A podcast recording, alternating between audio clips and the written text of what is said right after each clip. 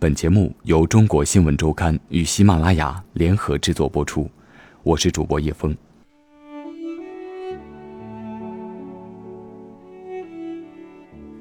闲云野鹤叶选宁，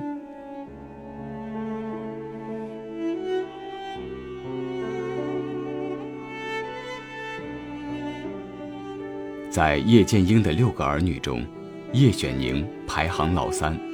朋友点评。他有名士气派，他有侠肝义胆。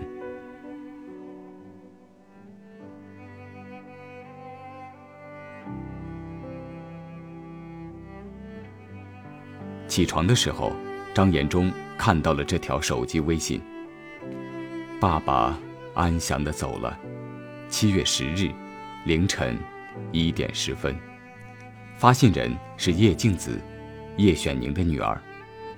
张延忠是叶选宁的发小，新中国首任最高人民检察院院长张廷成的女儿。此前，叶选宁已卧床多日，病危数次，张延忠早有心理准备，但仍觉得突然。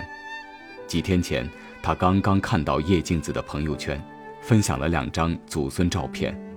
照片上，幼小的孩子坐在外祖父的病床上，老人合眼躺着。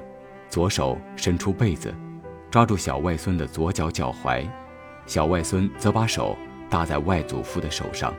张延忠觉得感动又心酸，他想叶选宁的手还有劲儿。但是叶选宁离世的消息就这样突然传来。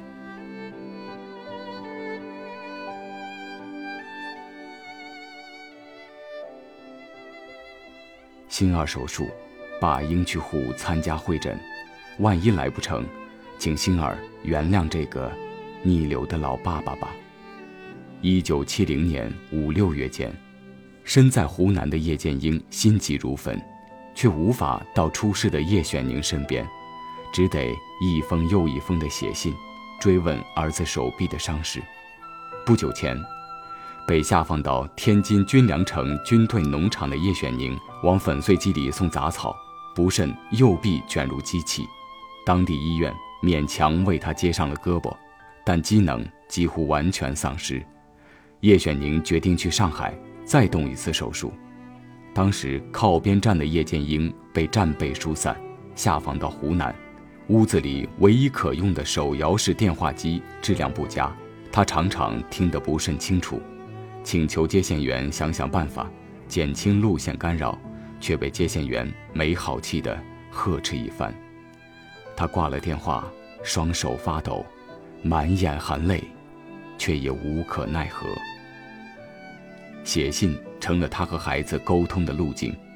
心儿是叶选宁的小名，从湖南双峰县荷叶镇大坝村大福地叫出来的。一九三八年。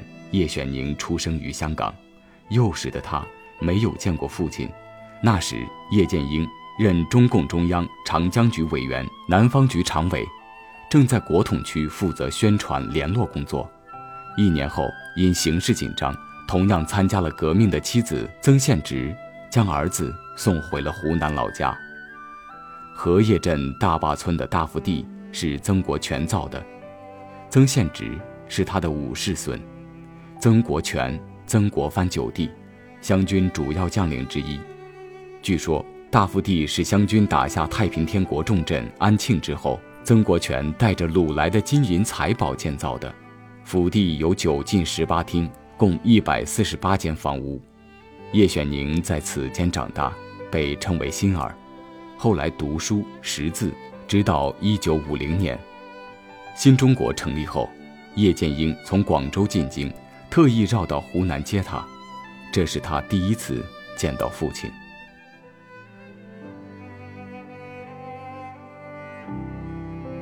进京后，他与阔别十一年的母亲重逢。母亲住在春树胡同中国妇联机关大院东北角的一间小屋里，没有暖气，用一个小蜂窝煤炉烧饭取暖。父亲已在娶，他有同父异母的哥哥姐姐和妹妹。后来又有了弟弟和妹妹，住在北长安街上。他有时住父亲家，有时住母亲家。对父母都十分孝顺。一九七一年九一三事件后，叶剑英回京，重新以中央军委副主席身份担负起主持军委日常工作的重任，叶家情况逐步好转。叶选宁决定去衡水看下放的母亲。